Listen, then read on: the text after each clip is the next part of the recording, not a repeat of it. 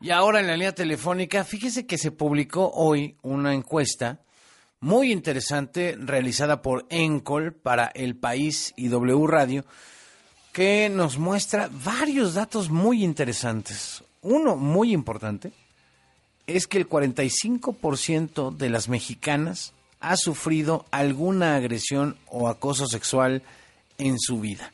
Casi la mitad de las mujeres encuestadas. Pero hay otros datos también muy interesantes en esta encuesta que publica Heidi Osuna, hoy directora de Encol. ¿Cómo estás, Heidi? Muy bien, Enrique. estar contigo. Igualmente, Heidi, cuéntame, eh, estás ahí en la marcha además, ¿verdad? Estoy aquí en la marcha, justo en Bellas Artes. Hoy ya te perdí un poquito.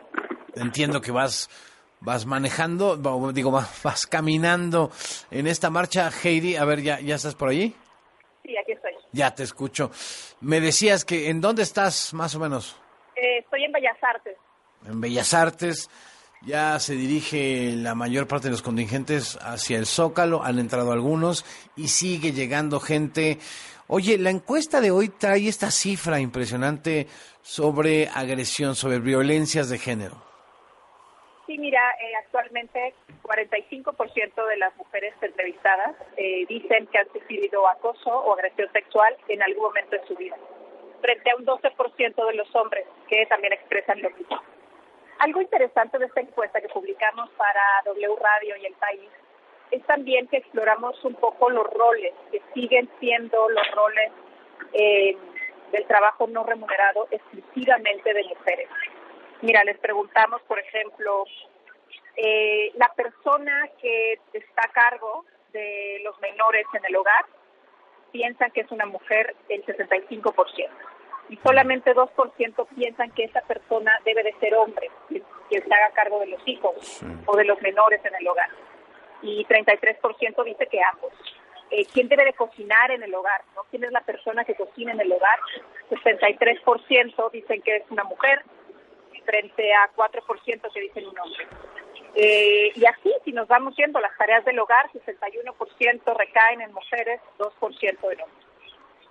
Oye, esta, esta cifra la verdad es que está interesantísima porque nos dice mucho de lo que estamos haciendo como sociedad y del rol de las mujeres o del que creemos que debería ser el rol de las mujeres en la sociedad pero también el rol de los hombres. Sí, sí, totalmente. totalmente. La persona que llora cuando está deprimida o triste, ¿quién es? ¿Es, hombre, es mujer o son ambos? En mayor medida dicen que es una mujer. 67% dicen que es mujer, solo 3% es hombre y 30% nos dicen que los dos. Híjole, eh, este, estos datos están ahí para, para que sean interpretados, Heidi, juntándolo al tema de las violencias de género, me parece que por eso está así como está hoy las calles del centro histórico, ¿no? Sí, mira, ahorita en la, en la marcha hemos visto a padres, a madres de familias, eh, a, familiares de desaparecidos y a muchas jovencitas. Hemos visto al menos cerca de contingente día niñas de 8 años, de 6 años, muy emocionadas eh, con esta manifestación.